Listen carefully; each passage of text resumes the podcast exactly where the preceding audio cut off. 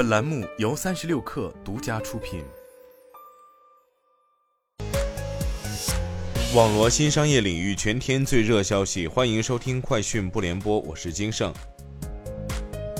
搜索发现，李一舟用于售卖 AI 课程的微信小程序“一周一课”由于违反《即时通信工具公众信息服务发展管理暂行规定》，已暂停服务。此外，李一舟的人工智能课在微信视频号橱窗显示已经下架。此前，李一舟视频号橱窗有售价值一百九十九元的每个人的人工智能课视频课，在其另一小程序“每个人的人工智能课”上，课程也已经显示无法查看。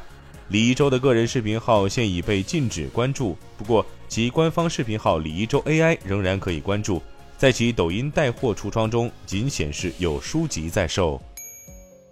三十六氪获悉，针对抖音已于近日停止运营旗下家装服务“住好家”的消息，抖音家装业务平台相关负责人回应称，“住好家”是抖音家装业务平台下属的自营业务，该业务没有停止运营。只是近期做了正常的业务方向调整，将转为探索家装业务服务保障的模式。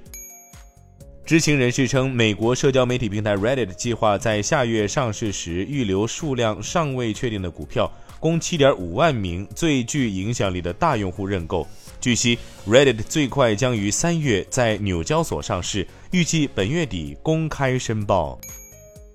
印尼总统佐科当地时间二月二十号表示。他已签署总统令，要求 Facebook、谷歌和本地聚合商等数字平台向为其提供内容的媒体机构付费。佐科称，这项法规的精神是确保新闻媒体和数字平台之间公平合作，这为他们提供更为清晰的合作框架。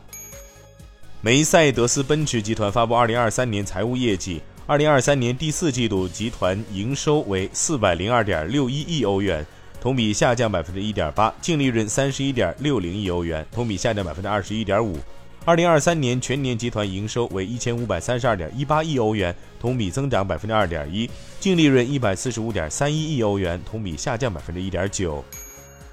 诺基亚和总部位于美国的电信公司自由全球宣布建立合作伙伴关系。自由全球的比利时子公司 Telenet 将利用诺基亚的网络及代码和开发人员门户网站。提高安特卫普港的运营效率和所提供的服务。